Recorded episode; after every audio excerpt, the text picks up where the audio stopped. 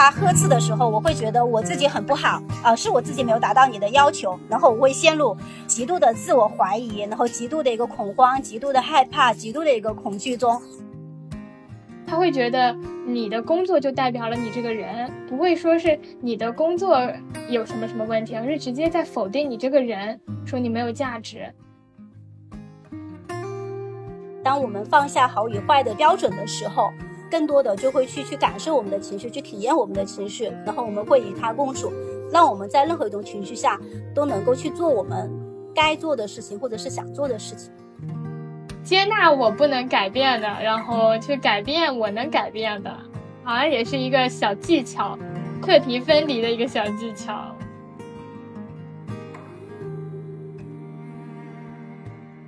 你现在收听的是《爱与星球》，《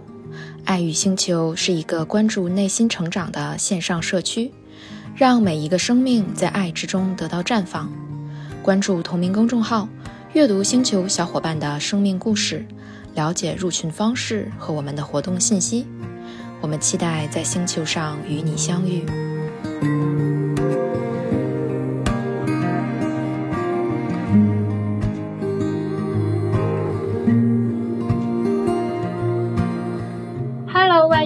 欢迎来到这个爱与星球的播客，我是今天的主持人雪鱼。先跟朋友们介绍一下自己，万燕。Hello，雪姨，Hello，爱与星球的小伙伴们，大家好啊！我是万燕，然后也是爱与星球的一个小伙伴，非常开心，然后来到今天的一个播客，和雪姨一起分享。嗯，就是万燕是我们这个星球里面特别有这个生命能量的一位小伙伴。嗯，我还记得你第一次来参加这个我的活动的时候是那个树洞圈圈，然后我当时听到了你的这个七分钟的。简短的生命故事，感觉到你身上有无穷无尽的力量，感觉会影响到很多人。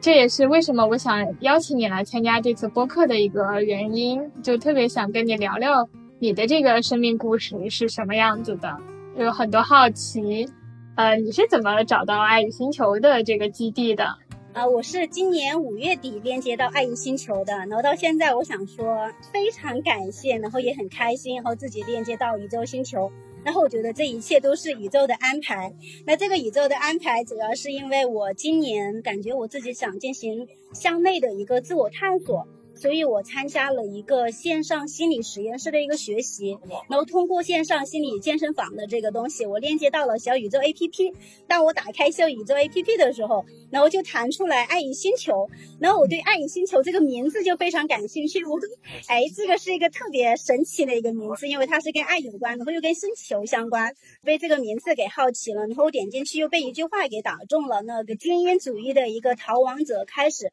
向内自我探索。然后我看到了这句话，然后看到了简单的一些故事之后，啊，我就觉得太棒了，好像跟我在寻求的一个东西是一样的，所以我相信这个是宇宙的一个安排吧。嗯嗯，听起来就是完全是遵循着这个内心的指引，遵循着这个宇宙的指引，然后让你来到了这个爱意星球这个基地上面，是一件很美好的事情，感受到了你的这种愉悦的心情，然后希望我们接下来能够聊得开心。呃，我之前看到你在公众号上，包括在群内的一些表达上面，嗯，我听到你分享的关于职场生涯对你自身的这个影响会比较大。你有一个长达十年的职场生活，然后你在这个职场生活上似乎就是有一些压力，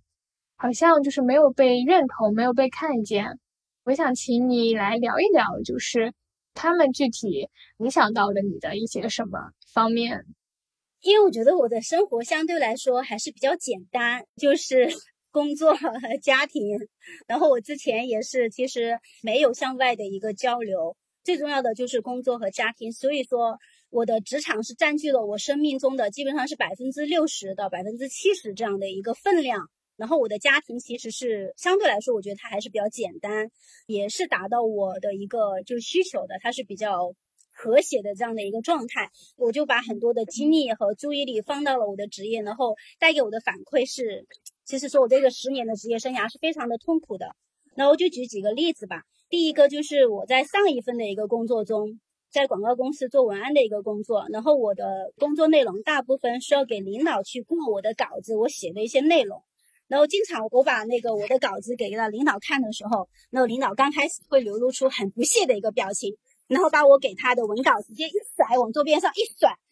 然后我就这是觉得看都没看，开始就流露出不屑的一个批判的一个表情，就用你以往的经验来批判我，然后我就感觉到了极大的一个不尊重，很多时候会感觉好像是一种侮辱。然后接着他有时候可能会看了一下，然后说你写的是个啥呀？就开始骂了。就是大声的呵斥你，然后在办公室里面，所有的小伙伴们都可以听到，所以我就觉得被他呵斥的时候，我会觉得我自己很不好啊，是我自己没有达到你的要求，然后我会陷入极度的自我怀疑，然后极度的一个恐慌，极度的害怕，极度的一个恐惧中，进而对我自己的一个低价值感和一个低认可，然后我会把这种情绪，然后带到我的家庭、我的生活中，然后我就没有一个很好的一个情绪去面对。去面对我的孩子，我的老公，然后他就会很循环的一个往复，然后对我造成一个恶性的一个循环和一个内耗。很多时候，然后领导说：“哎，我没有看到你的价值，我不知道你的差异化在哪里。”然后我们部门有一个天赋型的文案，还有一个网感型的文案，那你的差异化在哪里？你的价值在哪里？因为他刚开始可能对我比较高的一个期待，觉得我是一个研究生学历，然后我又有十年的一个工作经验，可能部门的小伙伴都是一些新手。但是我进去的时候，他好像并没有看到我有很大的一个价值，就是我的一个感觉哈。然后所以他很多的时候会给我反馈，就是我没有看到你的给这个部门带来的一些价值，我没有看到你的一个成果。然后这个方面又会给我带来了一个对自我的一个否定，然后不认同、低价值感。然后我就看不清自己了，我就越来越不信任自己，越来越不相信自己了。嗯，会进入到这样的一个恶性的一个循环当中。嗯嗯，特别想抱一抱万燕，在这个时刻听到了你在说这些话的时候，你的语气是带着一些委屈跟难过的。然后我刚刚听到你的这个两份工作当中，然后领导就都对你就是下了定义，他会觉得。你的工作就代表了你这个人，不会说是你的工作有什么什么问题，而是直接在否定你这个人，说你没有价值，你做的事情没有没有任何的意义，这样的一个情绪在，似乎就是是一个暴力沟通的一个方式。然后，嗯，你说的这些其实也让我联想到了我自己在职场上的一个，就是也是让我一直都记到现在的一个。小事件，我大概是五六年的一个职场生活，然后我一进入职场，我就告诉自己，我说我不能在职场上面犯很大的错误，我一定要做到很好，我不能让别人落下话柄，说他他他什么做事情很不好，很不认真，很不专业，非常害怕听到这些话，说不专业不认真，所以我一直就是抱着一个我要做到非常细致、非常理解他人的一个状态。才能够就是对得起我的工作，我一直都是这样的一个心态，直到就是大概是我在上上份工作里面有一个小事件发生了，当时是我们就是临时要开一个会议，十分钟之后这个会议就要开始了，然后我的领导就跟我说，你现在要准备一个什么样的材料，这个材料等会儿是需要汇报的啊，在会上汇报的，我是临时接到了这个需求。所以我就马上着手准备了一下，但没有准备的特别好，特别完整。然后我就抱着这个临时的这个需求，然后唐唐突突的做了一下这个方案。然后在会议一开始的时候，就由我来讲这个方案。然后刚刚打开那个 Word 文档，我就开始讲，讲着讲着，我的领导突然就跟我说：“他说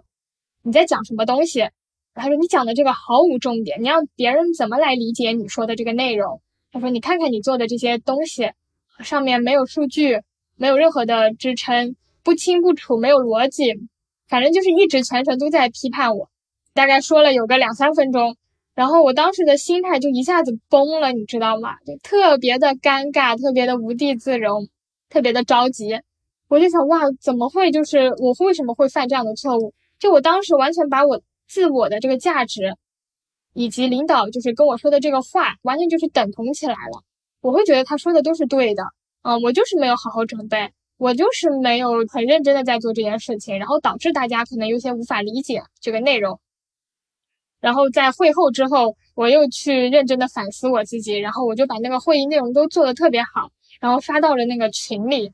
我要告诉大家，我说我现在做的都很好了啊，你们可以来看我写的这个东西。结果就是没有人理我，你知道吗？就是大家好像也不已经过去了这个事情，就是已经不 care 说这个到底你说了什么，你的内容是什么，只有我一个人特别在意这件事情。所以当时这件事情我一直都记到了现在，它可以说是我的职业生涯上的一个小小的一个转变事件吧。其实到后面就是当我有了这个很清醒的自我意识，当我意识到我的价值不由别人来定义。我就可以从这个批判的模式中走出来了，所以听起来刚才万燕的这一番话，似乎把这个十年的这个职业生涯的主动权交给了你的领导，定义你说你不好，你今天做的好，他就定义你做的好；如果你今天做的不好，他就会说你今天没有价值。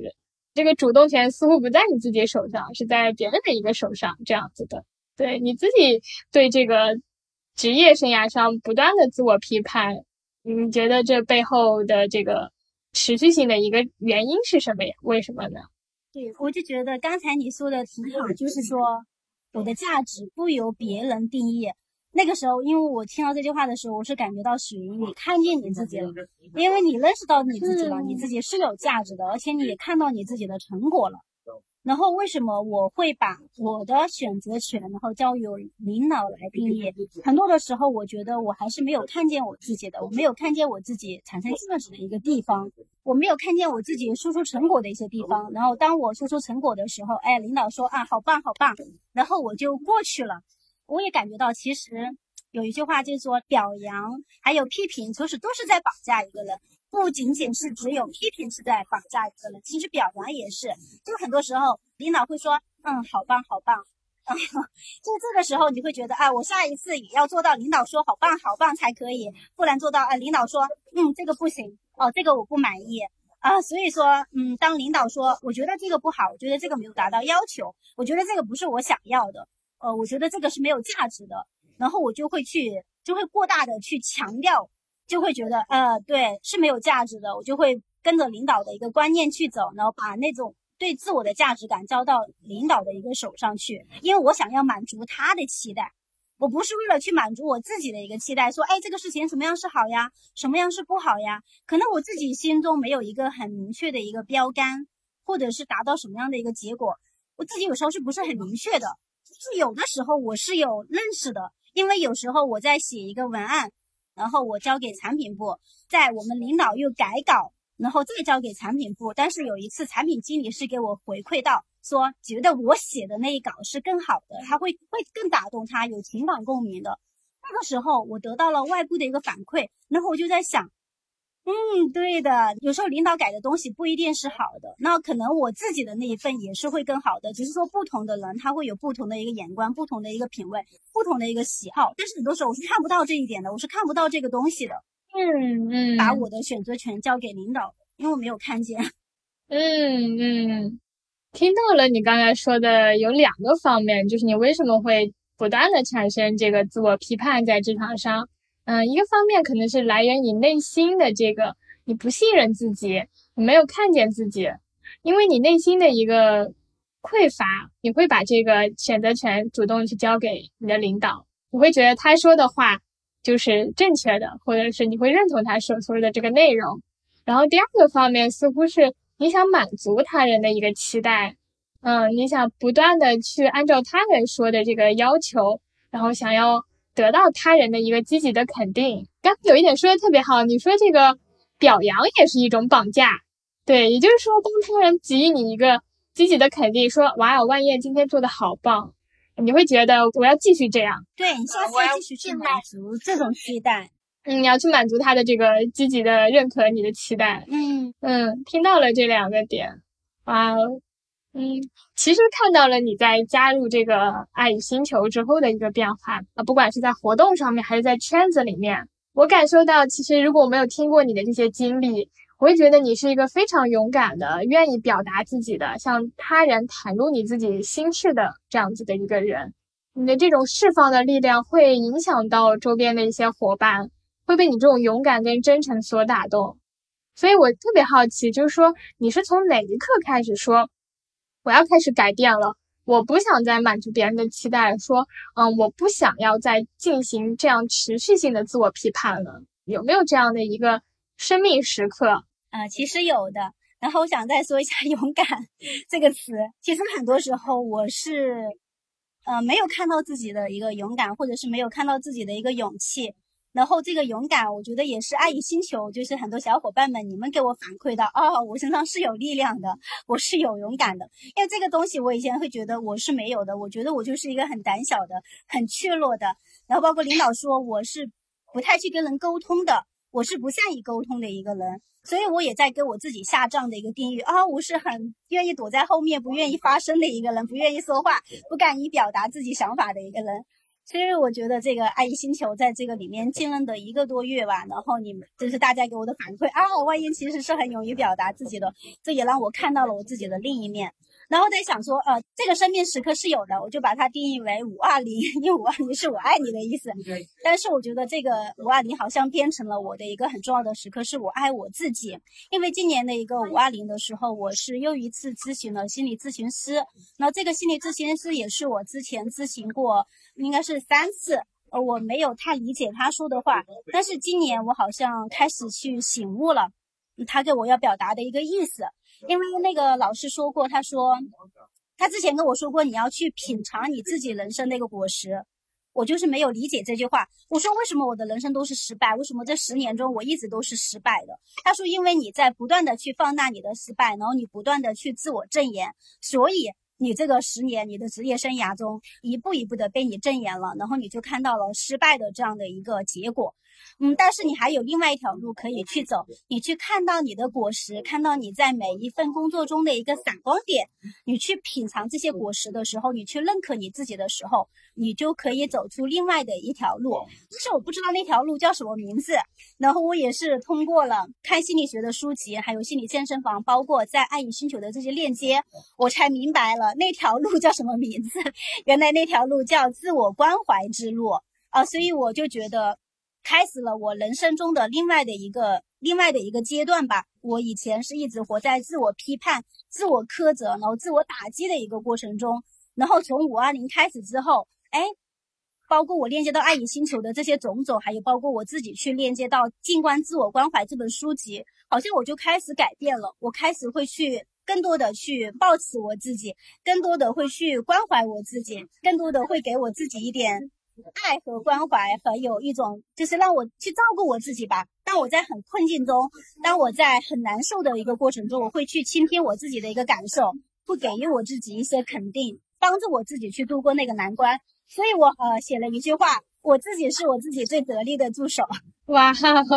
听到了一个跟刚才完全不一样的一个故事，然后。当你开始说，你说你走上一条自我关怀之路，然后你开始爱自己，我自己是我自己的得力助手这些话的时候，你脸上洋溢着非常幸福的笑容，我感受到了你内心释放出来的那些愉悦的、快乐的能量。当我们不再进行一个自我批判的时候，而是去勇敢的面对我们自己曾经的一些失败，但是也勇敢的去看见自己的闪光点的时候，我们就不再是。那个渺小的、缩成一团的一个自己，我们开始站起来了，站起来面对着这个天跟地，面对着万物，然后跟他们说：“我不再害怕了，你们可以攻击我没关系，但是我是我自己的力量。”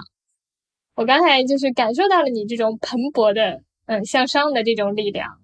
嗯，我现在内心也有一种被击中的一个感觉。然后我觉得有一点你说的特别好，就是。我们一开始说这个生命的主动权是在他人的一个手上，然后你刚才分享这一段，你说到这个主动权，你有了选择，你的这个主动权是来到了你自己的手上，你自己掌握着你自己的人生，你有很多选择的可能性。然后也让我想到了说，当我自己开始自我觉醒的那一刻，其实跟你有一些类似，就是当我明白了我自己是有选择的。我可以选择面对快乐，我也可以选择面对痛苦，面对我人生的各种困难、各种苦难。当我意识到，呃，我不再是只有一种可能，我的人生是有无限无限的可能。就是所有的无限可能都掌握在我自己手上的时候，我突然那一刻就变得特别的有力量。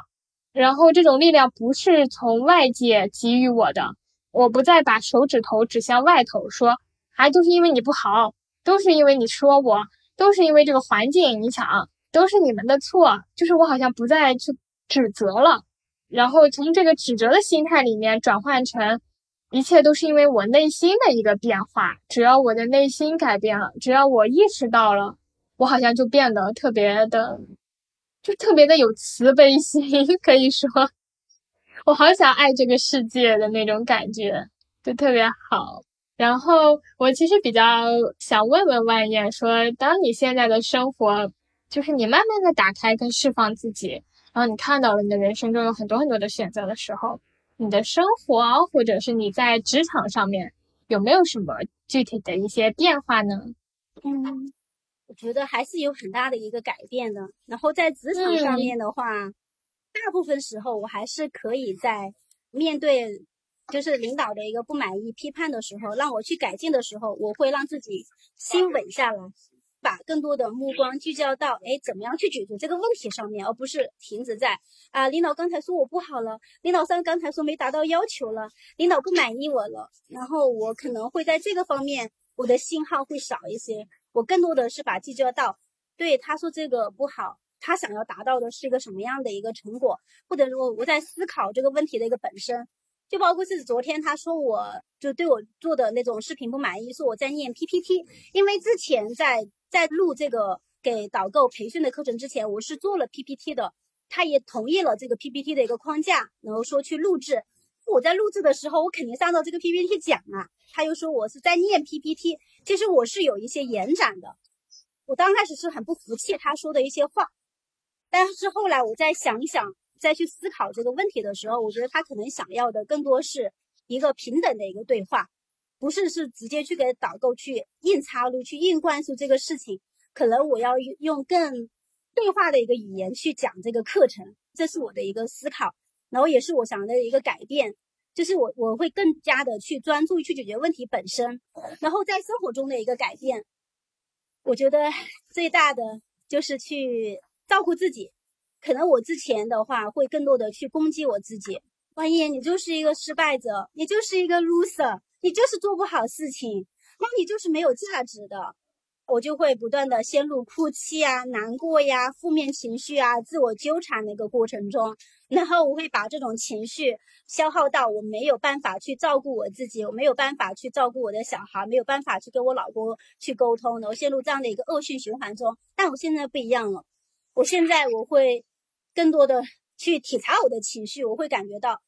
就是我此刻我很不好了，此刻我是很难受的，我是很悲伤的，很委屈的。我会觉察到我的情绪，然后我会去照顾我自己，会让我自己去需要休息，或者是如果是真的实在很难受的时候，去公园里面散散步，然后去调整自己。然后这是一个方面，我知道照顾我自己了。第二个方面，我会去呃寻求心理咨询师的帮助，然后我会去跟心理咨询师去聊一聊这个事情，然后从他的一个眼光怎么样去看待我。他的一个观点是什么样子的？因为我觉得是心理咨询师可能会更多的以一个关怀者的一个角度，然后去帮助我。然后其次的话，我也会去，呃，我上次也跟艾比聊了，他说要去要去寻找向外寻求一些资源，呃，所以我就在明确我自己想要去做什么。那我现在可能会去说做一些我自己感兴趣的一些事情，然后去链接到这个方面的一个资源啊，我会向外求，然后再向内求。所以我觉得这是我在生活中一个比较大的一个变化，我就敢于去看到自己想要的、感兴趣的一个方向，然后再去链接这方面的一个资源。哇哦，感觉你这个转变的很快，自我转变的这一刻，嗯，你好像一下子就 get 到了怎么样才能够就是不进入这个自我批判的模式，或者是从这个自我批判的模式中脱离出来的这个小方法。你刚刚说到，你说你不再专注于这个批判的情绪，你不再陷入这个情绪风暴里面，你反而去跟他保持一定的距离，然后你去看到说，呃，这个情绪风暴对我来说没什么影响，我可以再专注于去解决问题，我只要把问题解决了，其实我就把领导的这个需求给解决了，他也就不会再把这个手指头指向你身上了。然后也看到你刚才说，你说你要照顾自己，你走上了一个自我关怀的一个道路，而且有特别好的一点是说，你说你开始允许自己处于一个能量比较低的一个状态里面。当你能量低的时候，你先选择的是照顾自己，而不是批判自己这样的一个状态，不再去攻击我自己了，就不再是攻击说啊你就是没用，你就是没有价值的，而是我觉得此刻我已经很不好了，我觉得我要需要休息，呃，我需要暂停一下。缓解一下我自己，嗯嗯，听出来了你的这个变化，这样子不再是一个被乌云密布，然后在下雨中一直站在暴风雨中的那个人，你就是愿意跑，一直往前跑，然后跑到有一片干燥的一些地方，然后看着那个暴风雨，跟他说我不怕。嗯，就是刚才雪鱼你说选择权这一块，然后还有谈到活出生命的意义，其实这本书我也看过，然后嗯，就是。在纳粹营的这个里面，他就一直的保持对生命的相信，他都相信他还有选择权。然后，更何况我们现在的就是面临的处境没那么困难。然后你刚刚说选择权，其实任何时候我们都是可以选择的，就是任何情绪，它其实都是有它的一个作用的。高兴的情绪、恐惧的情绪、悲伤的情绪，我想任何一种情绪，它其实都是在给我们一种暗示。恐惧的情绪也是恐惧自己，呃，就是说下一份工作找不到好的工作呢，会让我们更多的去提升我们自己的一些能力，更多的去告诉我们自己可能需要具备一些什么样的东西。就包括你刚才讲你的那个故事，你说你没有做好准备，然后你恐惧，但是它其实这个情绪就带给了你，你下一次要做好准备。嗯，其实我想说的是，就是任何一种情绪，它其实都没有好与坏。当我们放下好与坏的这个一个标准的时候。更多的就会去去感受我们的情绪，去体验我们的情绪，然后我们会与它共处。那更好的时候会去让我们在任何一种情绪下都能够去做我们就是说该做的事情，或者是想做的事情。嗯，哇，我好像学到了很多。从你说的这个话中，你说情绪是没有好坏的，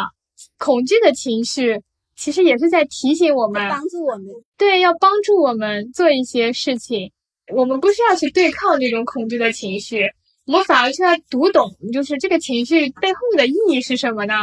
嗯，它是不是在传递一些信号给我们？比如说，当我焦虑的时候，它是不是在提醒我，我应该去行动一些，去做一些什么事情？当我害怕的时候，是不是在告诉我说，我现在应该要暂时保护一下我自己？这样的感觉，哇，我一下子觉得我身上这些情绪，就是并不是为了伤害我。不是为了保护我，然后是我本能的一个机制。之前大家一直就是定义说啊，有积极的情绪、负面的情绪、好的情绪、坏的情绪，好像一定要做这种对立。然后我们说一直就是积极的情绪，它才是好的，它才是快乐、愉悦、兴奋、激动这些情绪，才是应该我们去追求的。而反而那些我们定义为不好的，比如说害怕、担忧、焦虑这些情绪，我们反而想去对抗它，就是我不想要这样的情绪。如何从焦虑的状态中快速走出来？之前就是网上其实挺热门的一个话题，但好像我们不需要走出来，我们只需要跟这个焦虑的情绪相处一会儿，跟他待在一起，听一听他的声音，我一下子就接纳了。我此刻的这个这个情绪，因为我刚才其实跟你对话的时候，我还是有一点紧张的情绪，我觉察到了我内心是有一些紧张和一点点不安的。我一直想着我要怎么去摆脱我这个紧张跟不安，我是不是要做一个深呼吸，或者我是不是要这个快速冷静一下这样子的？但你刚才跟我说的这些，好像就是我可以不用摆脱这个紧张跟不安，他跟我待在一起也挺好的。我从雪姨里面的话也听出来了，跟情绪待一会儿，因为我觉得雪姨你也是一个，就给我你其实是一个非常有智慧的一个人。然后我觉得你在向内探索这条路，就是我是感觉到你的一些从内散发的很多的一些力量的。然后我看到了你身上的散发给我的那种平静的一些力量，给了我很多的一些就是触动。嗯嗯，然后就是你刚才说的，不记忆的去赶走他，不急的去对抗他，而是你他待一会儿。然后我也是挺认同你这句话的，就是很多时候，呃，我们在越想要从这种恐惧、从这种担忧或者说害怕中走出来，我们越想要赶走他的时候，相反的时候，它还更紧紧的与我们捆绑在一起了。嗯嗯，是的，一旦就是想要去对抗它，我会觉得我的力量全部都用在对抗上面了。我会感受到我身上其实是对抗是一个比较耗能的行为。嗯，我会一直想，就是我要对抗，我要对抗，我不想我要赶走它。但其实就是你只要面对它，或者是你接纳它，也不用说完全的接纳，或者你只要允许它跟你待在一起，这个力量好像又回到我自己的身上来了。我还是可以继续去做我想做的事情，然后跟他待在一起。其实我就在想说这个例子，我昨天其实还是有一些恐惧的。呃，我想要赶走我的恐惧感，就是我对未来的恐惧感，我不知道未来想要做什么，但是我现在就没有了，因为我现在我发现我很愉悦的在跟雪姨聊天。我觉得此刻我是比较幸福的，我是比较平静的，因为我把这个注意力转移到了当下，转移到了另外一件事情身上。呃，相反的，我对我的工作的一个恐惧或者对未来的恐惧，它已经被转移了。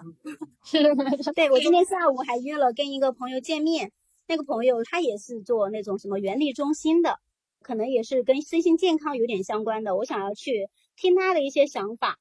也想要从他身上获得一些启迪和智慧。然后我想的这个也是会去滋养我的，可能会帮助我去更清楚的去认识到我内心恐惧的一些部分，或者是我怎么样去应对它。嗯嗯，有一点我比较好奇，是因为你刚才在播客一开始的时候，你说你可能是处于一个比较没有向外探索的一个状态，你可能是比如说只是在工作、家庭这两块之间来回的走。你现在在就是人际关系上面这方面有没有什么变化？当你就是开始打开你自己的时候，嗯，哇，我发现我的世界变大了。我以前就觉得我好像，因为我是我想想哈，我是一七年来到成都的，然后我之前是在深圳待，我在深圳念的大学，我在深圳是有一些同学的，有我的大学同学，还有我的研究生同学。然后我回到了成都之后，我发现。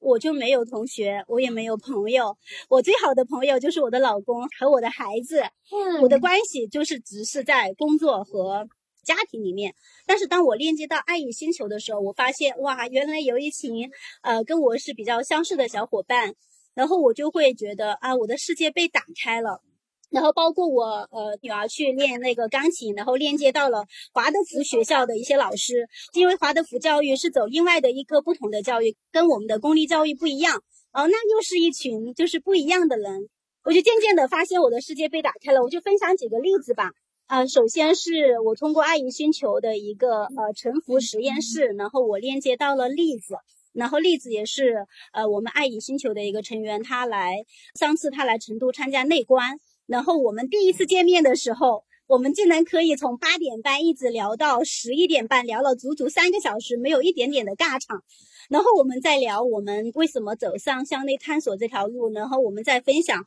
我们读的书籍，我们的一些观点的时候，我们发现我们是极其的相似，极其的一个类似。所以那个时候我就觉得，哇，原来我不是孤独的，原来我不是不爱与人交流的，原来我不是没有朋友的。只是我没有接触到跟我一样类型的人，所以当我在接触到栗子或者是在接触到鳕鱼的时候，我会觉得我们有很多的一个共同点，而包括上次七分钟的一个疏通圈，其实给我的帮助也是很大的，感觉到我被大家看见了，我被大家接住了，啊，原来是有这样的一个能量场，有这样的一个土壤啊，大家会去分享，很多都是跟内心成长相关的一些故事，然后会觉得很被触动。就包括还有一个故事，我也听到了，是一个去云南，他放弃了百万年薪去云南。我就会觉得，人生中他其实不是只有一种可能的，不是只有一种标本，不是说，哎，你有房，你有车，你有稳定的工作，这才是叫你人生的幸福。这人生的幸福，人生的道路是有很多很多种的。所以我就会觉得，我的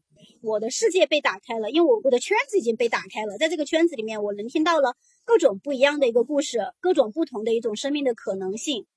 然后包括我昨天非常难受的时候，就在一个圈子里面聊天，然后那个圈子里面也有几个人回复了我说我想抱抱你，然后分享他们的一些经历的时候，哇，我就会觉得这个圈子好棒，然后我就会觉得，嗯，原来世界上是有很多跟你类似的人，然后跟你共鸣的一个人的，然后你并不是孤独的，然后真实就会觉得自己已经不仅仅是在只有家人和朋友了，不再仅仅只有工作上的关系、家人上的关系，然后还有世界上有很多通过网络上这种陌陌生的关系，我们只是在网络上一种链接的关系，但是这种关系，我觉得比我们线下真实的链接产生的力量也会大很多。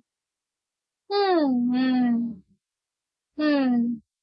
嗯，我还在回味刚才万燕跟我说的这一段话，你好像把我内心的这个感受都说出来了。就是你在说这些的时候，我也在想我自己的这个人际关系的一个变化。嗯，然后你好像把我内心想说的一些全部都说出来了。然后当我看到你在这个手舞足蹈的这个在描述你的签子被打开的时候，我真的感受到了，就是你周围的就好像不再是简单的这个，就是你展现在我面前的这个视角，我好像看到了你周围很多很多很多的人在跟你一起走，然后同行的一些伙伴。其实我之前看到过。有一本书说，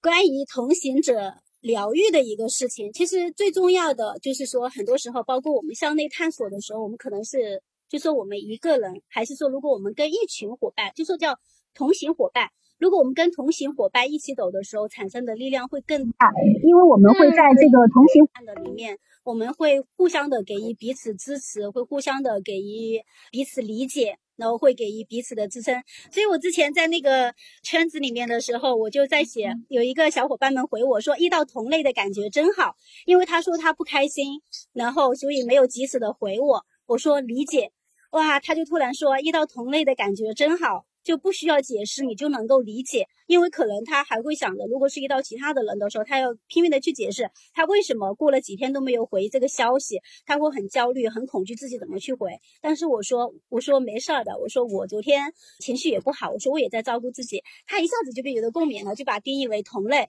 所以我就觉得，在爱与星球也好，还是说其他的一些圈子也好，因为我们都是一群同类的人，情绪比较敏感的人，能够感知到自己的情绪，能够包容自己的人，我们就是一一样的。人，然后在这个里面，我们更容易共鸣，然后更容易理解，然后找到这个同行的伙伴，就很舒服。对，很舒服，很自在。包括我现在跟你讲话的状态，我能明显感觉到我自己现在内心的那个紧张跟不安已经就是走了。然后我现在状态也越来越放松了。然后你在说这些的时候，我就感受到好像就是原来有一句话叫做“一群人才能够走得更远”。我想起我前两天去跑步吧，就是我跟我男朋友一起去跑步。其实我在跑步上面是一个，就是我一个人跑，我是绝对跑不了很久的人。我太容易自我放弃了。嗯，我会跟自己说啊，好累啊，我要照顾一下我自己，我又不跑了，我跑一公里就可以了。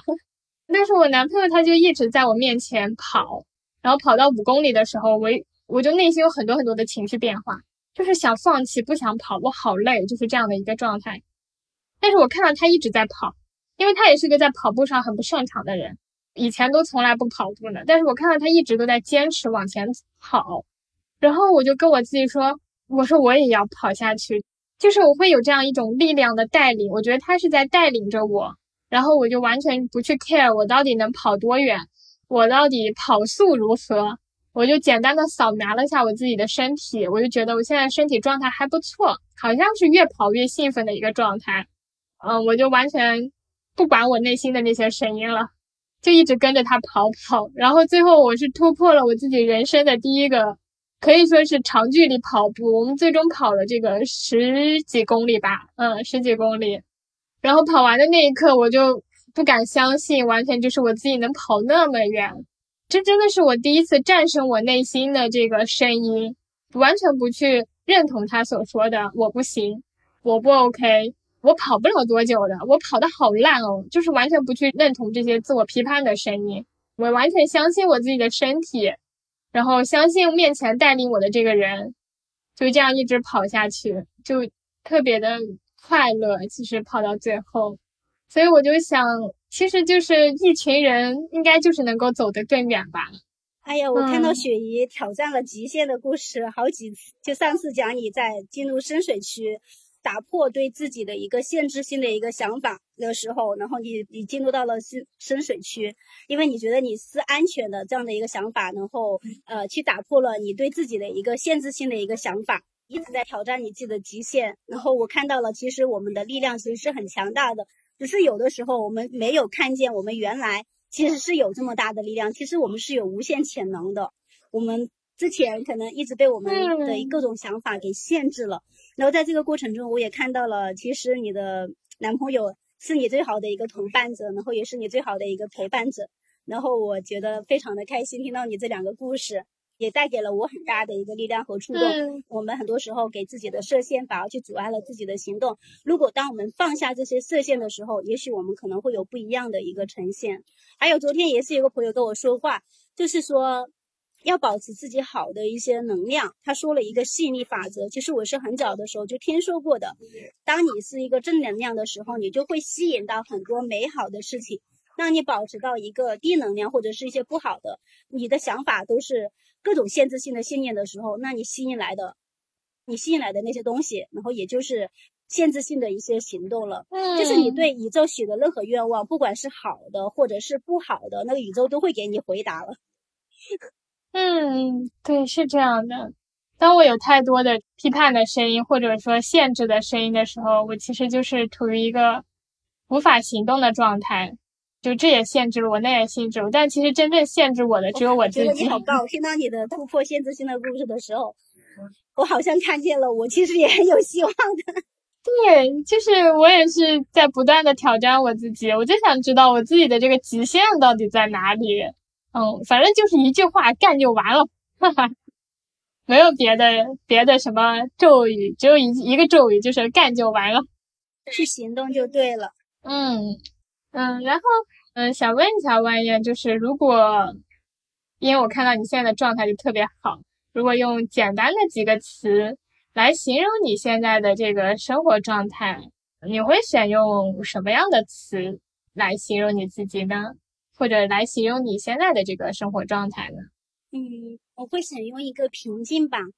我觉得最重要的词是一个平静，因为我觉得我好像是不管在任何的一个状态下，我都可以让自己的心更稳定一些，不是不再是那种很焦躁的状态啊！我要马上就要去突破现在的困境，我马上就要去走出去。而相反，我我会感觉我相对来说会比较平静一点，平静的去接受现在的。呃，一些状况。第二个词就是叫接受吧。嗯，我接受。呃，我现在的一个工作，呃，其实不是很满意的，没有达到领导的满意，也没有达到我的满意的一个程度，不是我想要做的事情。然后第三个词，我想到会是去改变嗯，然后也会持续的改变。第一个改变的话，第一个是对我自己的改变，我还会持续的去向内探索。持续的去在爱与星球这个星球里面，然后去获取更多的营养，修炼我自己，然后去滋养我自己。一个是对内的一个改变，还有一个就是呃，在一个工作上的改变。然后我可能也会更多的去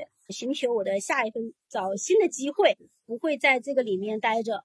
去找一个新的机会，不管那个新的机会是不是我想要的，或者是说。它是好的或者不好的，我先不去做这样的假设，但是我会去做这样的一个开始，这样的一个改变。嗯，平静接受和改变。嗯，听起来就是很积极的一个生活状态了。特别喜欢你最后的一个词，叫做改变。当我们就是说改变的时候，我感觉就是一种行动的力量了，让我感受到，就是我们不再是在。思想上说啊，我要平静，我要平静，或者是在思想上说接纳、接纳、接纳这样子的，好像就是当你说出你改变的时候，我就看到了那个在行动中的你，你愿意为自己的这个生活状态去做出行动，不管这个结果到底是好和坏，只要你做有这个过程，有这个行动的过程，你好像就觉得很满意。因因为我觉得。就像是我老公曾跟我说，他说你要想清楚你自己适合什么样的一个领导，你适合什么样的一个工作，你适合什么样的一个圈子。我说这些不是我能决定的，我能够决定的其实很少很少。我能够决定的只是说我把我自己的状态调好，但是我能够吸引到什么样的一个人，吸引到什么样的一个公司，吸引到什么样的一个团队，这些不是我能够决定，我能够控制得到的。所以我就觉得我做好我自己能够做的一部分。当然了，还有之前艾比跟我说的，就是说要向外求去寻找一些资源。然后我想着，这个也是我可以我我去改变的一个外求的一个动力吧，就是我去链接到可能会对我有帮助的这些人，然后可能会给予我一些心理上的一些支持啊，或者是会去给我行动上的一些支持的一些人。我去链接到这方面的资源，然后可以让我更清楚我未来要走的一些路。嗯，妈呀，听起来很棒。嗯，我很期待你接下来这些改变的整个过程是什么样子的。嗯，你的心路历程一定也会有一些不一样的变化。我很期待你整个的这个改变的过程。我现在反而不那么期待了，因为我觉得，如果我只想要好的，不想要不好的，反而会让我自己更加的。又会陷入了一种痛苦，所以我就很想接受，嗯，种种的境遇吧。对对，是听起来就是一个臣服，完全的臣服，接纳我不能改变的，然后去改变我能改变的，好像也是一个小技巧，课题分离的一个小技巧。哇，好棒，谢谢你。嗯，然后，呃，我想问一下，就是我们现在已经聊了很多了嘛？从一开始，这个职场上的这个自我批判，不断的自我攻击，然后到慢慢的不再把这个自我的价值跟你的领导、跟职场的环境绑定在一起。当你意识到你是有选择权的，在慢慢的打开跟释放你自己，你的人际关系、你的生活、你的职场都发生了变化。然后我想知道，就是当你去回看你自己的这个整一个生命经历的时候。可以不局限于我们这个讨论的这个，可以从你小时候就开始，你会选择用一个什么样的态度来去形容他们，或者是来面对他们的？嗯，然后我想也想要几个词吧。第一个词，我觉得还是挺幸运的。嗯，为什么这么说呢？因为呃，我是来自一个江西的比较贫困的一个农村。然后我也是我们三姐妹当中唯一上了大学的，然后走出了我们村子里面的人，然后也是我们村子里面，然后应该是第一批走出来的女大学生，所以我想说还是比较幸运的。呃，我用知识走出了农村。如果我当时没有坚定的说我要去读高中，没有坚定的说我要去读大学，然后可能我现在会是一个厂妹，或者是一个家庭的一个主妇。我不会有我现在的这样的一个生活，嗯，所以我觉得挺幸运的一个女孩。然后第二个，我还想说，其实比较幸福的，对，虽然说会被这个职场碾压，在这个十年中被职场碾压，但是我好像相对来说还是比较幸福。第一个家庭比较幸福，然后第二点的话，我是在讲我自己开始觉醒了，我开始觉醒了这条路，然后我可以链接到。爱与星球，然后我可以知道，原来我自己很喜欢心理学，然后我可以去读很多的书籍，从书籍中获得快乐，然后我可以从每天的一个冥想中汲取到能量，不会让我自己陷入到一个呃心力耗竭的一个过程中，然后陷入到一个抑郁的一个过程中，然后我会觉得是比较幸福的一个状态，嗯，没有就走向了。持续的让自己去走向抑郁，或者是最后的话会让自己进入的一个抑郁症的状态。然后现在我会呃去寻求更多的帮助和资源，我成为我自己人生的一个教练 的一个时候，呃，我就觉得是比较幸福的。那第三个关键词就是接受，我接受我身上的还有种种的不好，我接受我自己就是一个很平凡的人，我接受我自己就是一个很平庸的人。我接受我自己没有找到可以很赚钱的工作，然后也没有被领导很认可我的价值，然后我接受这样的一个状态，然后我也接受我过去呃经历的一些苦难，然后经历的一些挫折，经历的让我呃身心鸡皮、身心打击的一些事情。我觉得这些事情的话，它是我人生的一部分，它让我成为现在的我。如果没有这些事情的话，也许我不会走上自我探索的这条路，没有在痛苦中，我不会去寻求幸福，我不会去寻求平静。只有经历了极极端的一些痛苦、极端的这些挫折，呃，这些磨难的时候，我才会发现，我原来不想要再这样子走了，我不想要再这样子过了，我想要去过另外一种生活，另外一种人生。所以我就觉得先接受，以后再去寻求我能够做的一些事情。嗯，听到了三个词：幸运、幸福，然后还有就是接受。似乎里面还有一个词叫做感激，可以说是感恩。你好像感恩现在的这个自己的这个状态，然后你也不再是你对过去的那些经历也是抱着一个感恩的状态，因为是他们造就了现在的这个你，让你成为了更好的你自己。就是有有这样的一个感受在，我也想来形容一下我现在的这个。当我回看，虽然我的生命经历还不长，嗯，其实还挺短暂的。就是从我有意识以来，可能之前一直都处于一个比较无意识的状态。其实从我有意识以来，我去回看我整个生命经历，我的态度可以也说跟你是比较类似的。第一是比较感激。我感激我生命中出现的那些人，感谢他们，不管是帮助过我也好，或者是批评过我也好，就是对于他们报以完全的一个感激的一个状态，让我能够就是更好的成长。然后第二个可能是，可能也是接纳吧，嗯，可能也是接纳，因为我之前有很长一段时间都完全不接纳我过去的那些经历，我会觉得。他们伤害了我，他们让我很长一段时间陷入这个痛苦当中，不想有这样的一个经历。嗯，我曾经认为我人生中有很长一段时间都处于，就是有将近两三年都处于一个非常倒霉的一个状态，就是做什么事情都不顺，那个东西一直就是存在于我心里很久。我会觉得我的运气怎么这么差，就是这么不顺利。然后别人都是在事业上风生水起的，然后一点点上去，我会觉得我的事业就是好差劲啊。嗯，我，但我又不想承认，我不想承认自己是个很差劲的人。我觉得我的能力啊什么的，也没有说特别特别差劲，就是有那种高不成低不就的那种感觉。所以很长一段时间我都完全不接纳过去，我想否定它。我在每换一份工作的时候。我都去刻意的回避我过去的那些经历，我甚至觉得我在过去的那些经历中没有获得任何的好的东西，没有获得任何值得讲出来的东西，所以我经常会进入一个，就是比如说我做的是这个品牌营销，然后到下一份面试，我可能去面试这个公关的岗位了，品牌公关的岗位了，然后再下一份面试，我可能去做这个活动策划的岗位了。就是我的岗位非常的不固定，你知道吗？因为我总是在否定我过去那些工作经历中的，我似乎都没有看到过一些积极的经验，我总是在否定他们，所以我想着我要赶紧否定他们，然后我要进入到一个新的岗位里面去，用新的岗位的经验来证明我自己。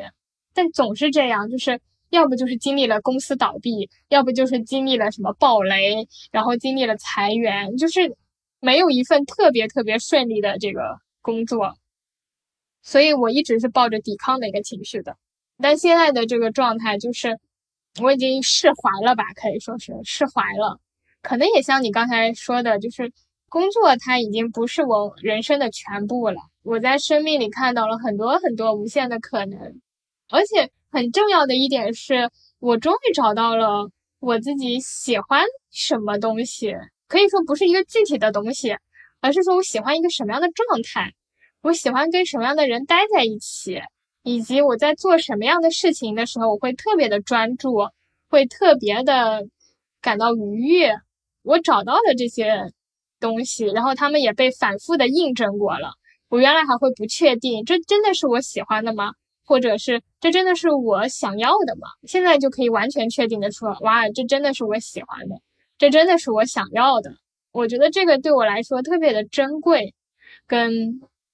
难得吧，嗯，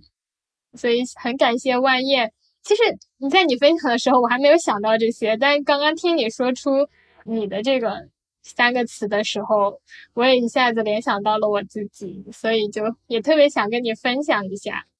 对，刚刚听到雪莹你说，嗯，你现在就是知道自己喜欢和什么样的人待在一起。然后你自己是很愉悦的，然后喜欢做的是哪些事情，然后这些事情，然后也会让你感觉到很愉悦的时候，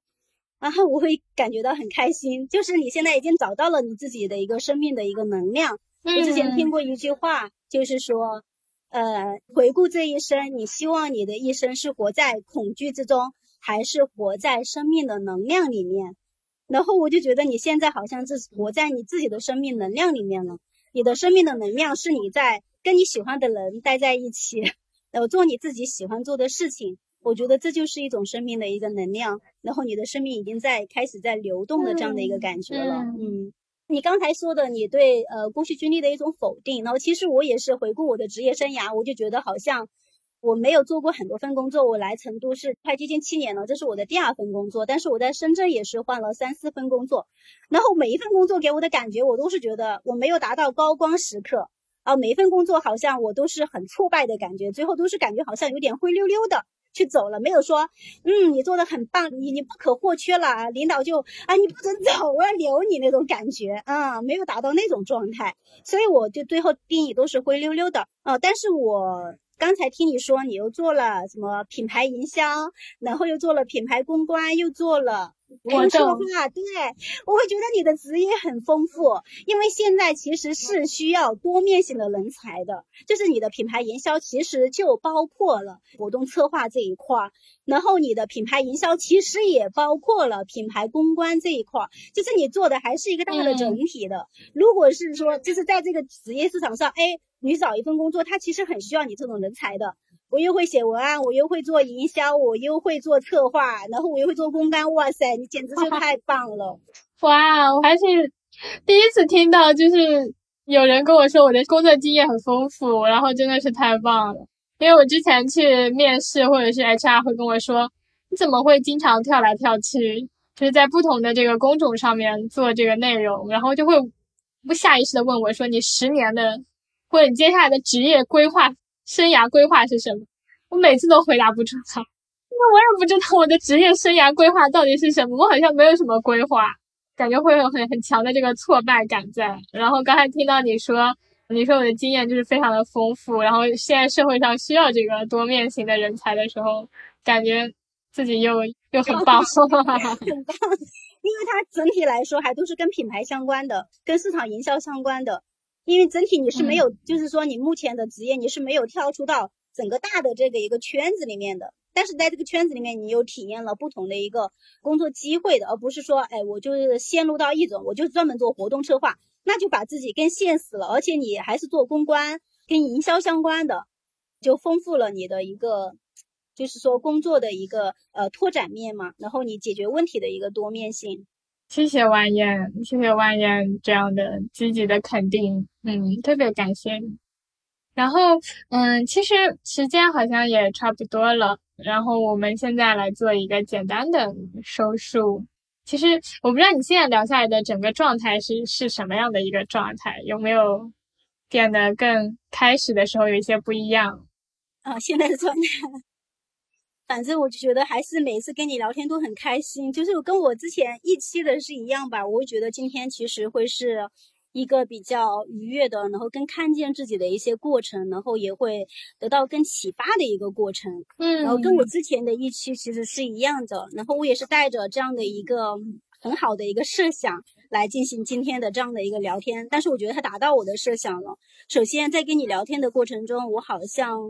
更多的也看见了我自己的一些东西，然后我也看到了雪莹你带给我的很多的一些力量。就是你说在讲到你的一些故事的时候，讲到你去突破自己极限的一些时候，你在放下自己的一些限制性想法的时候，你讲的很多很多很多，哇，我都觉得好棒好棒，然后给了我很大的一个启发，然后也给了我很大的一个触动。嗯，这样的一个聊天场其实是一个很滋养我的一个土壤。可能也会给到呃，就是说一些我们爱与星球的同行的小伙伴们一些启发。嗯，听起来很不错。这次谈话有点赋能你，好像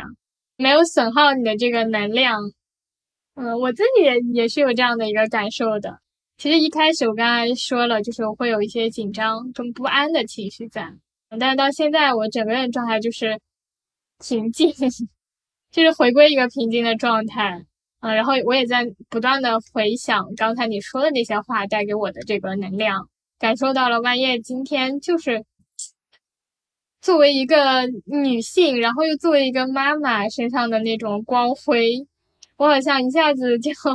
就很想拥抱一下你，嗯，我也很想抱抱你啊，雪姨，我觉得你也带给我很大的一个帮助，因为这个场其实。这是我们两个人在建立的这个场，然后你在这个过程中，你给了我很多的包容，也给了我很多的理解和支持，然后你的故事也带给我很大的一个触动，这个也是爱与星球非常棒的一个东西。然后它让我们就是说向内探索的一群人，然后我们得到更多的理解，然后更多的被看见。被拖住的、被接住的一个感觉，然后我也非常的希望我们今天的一个聊天能够给到我们星球的一些小伙伴们，能够给到他们的一些滋养，能够给到他们的一些触动。嗯，一定会的，一定会有人接受到我们两个人的信号，然后受到这个启发，特别棒。嗯，然后我们最后来互相的问一下对方，因为其实我们就是之前有聊到过嘛，现在的一个状态。嗯，你当时有提到一个词叫做，嗯，你想跟当下有一个更强的一个连接，嗯，你愿意就是活在这个当下中，愿意接纳这个当下的状态了。我就想想知道，就是你现在当下或者接下来二十四小时之内最想做一件什么样的事情？最想做的一件事情，我好想去做冥想。然后上周天丹猫分享的那个非暴力沟通，然后他分享了三个课程，批判。然后放下批判，那那三个，因为我当时是在路上听的，在听的时候，其实我是感受到了一个一个狂大的飓风，然后再把我要推倒。但是另外一个现象，然后又是感觉好像有，就是我又好像又在那个飓风中又呃稳稳的，就是立在了那里。其实是有两种，巨像同时在我的头脑中同时的一个出现。当时我是在路上的在走，呢，我在出租车上，所以我没有很沉浸式的去感受那三个视频。所以我现在我今天最想做的一件事情，我就很想去再去听一下那三个视频，然后再去感受一下评判中的自己是什么样子的，然后又放下对自我的评判，然后又会是什么样的一个状态的。因为上次丹猫说的那个一个故事，就是说他去参加那个一个声音教练，然后也是那个教练让他们写下对自我的一个批判。对自我的一个定义啊，我是 loser，呃，我能力不行，什么什么什么什么之类的。其实我也很想去做这样的一件事情，就是我好想写下我对我自己的一个评价，我对我自己的一个评判，然后再去听那几个视频，然后又看一下我又会对我自己做什么样的一个评价，做什么样的一个评判。哇哦，万燕就是接下来最想做的事情还是自我学习。想要学习很多就是自我关怀的一些内容，然后想要放下内心的那些评判。嗯，你是一个很有自我驱动力的一个人，可以说。那雪姨，你接下来最想做什么事情？我接下来可能二十四小时之内最想做的一件事情是，是和想见的人见面吧。嗯，因为我们社群里有一个上海来的这个小伙伴。他打算这个周六的时候订了一个一早的机票，而不是机票，是火车票，然后来杭州会有那个应该是一日的短暂的一个见面。我特别想赶紧见到他，因为他给了我很多的鼓励，给了我很多的能量，而且是在不是在公开的场合下，而是就是经常会私信我，就是在微信上跟我说：“哇，雪鱼，我觉得你特别特别好，特别特别温暖。”然后在我主持圈圈的时候，前五分钟他会鼓励我说：“他说让我加油，他觉得我很棒啊这一类的。”所以这次见面我就特别特别的期待，我就特别想见到他，赶紧。哎呦，我也感觉好幸福啊！可以跟想见的人见面，然后可以跟温暖自己的人见面，然后我觉得哇，很幸福的一件事情。然后刚才同学你讲的时候，你满脸的笑容，我也感觉到你好像。沉浸在这种幸福的一个里面，然后我还想说，我们星球里面的人太好了，就是很多这种很温暖的人，很散发着那种善意的人，然后在滋养着我们。确实是是在滋养着我们。好啦，那我们今天时间也差不多啦，就差不多该结束这个播客了。哇，我感觉今天的播客的内容让我就是收获好多，嗯，我好开心哦。好。在结尾的时候，让我来感受一下你现在的这个存在状态。你现在给我的感受是像一朵云，就是昨天你在公园拍到的那朵云的那个状态，很自在、很舒服的一个样子展现在这里。所以我想在最后的时候肯定一下你的存存在状态。好，我也想呃感受一下雪姨的一个状态。然后我觉得你的状态一直都是那种很像水一样，对我就觉得你的身上散发的一种其实像水一样的一个平静和柔软和智慧，就是我们一句古话叫“仁者要山，智者要水”。然后就就是从你的身上，我就可以感觉到带给我的那种就是像水一样的智慧，静水流深的感觉，然后岁月静好的那种感觉，很美好的一种一种感觉。嗯，谢谢万燕，谢谢万燕。好啦，那我们今天就正式的结束啦。然后我们跟这个播客的小伙伴们都说一个再见吧。嗯，爱清楚的小伙伴再见了大家。然后谢谢万燕今天的支持，谢谢，然后非常感谢你。好，那我们就 say 拜拜，拜拜，拜大家。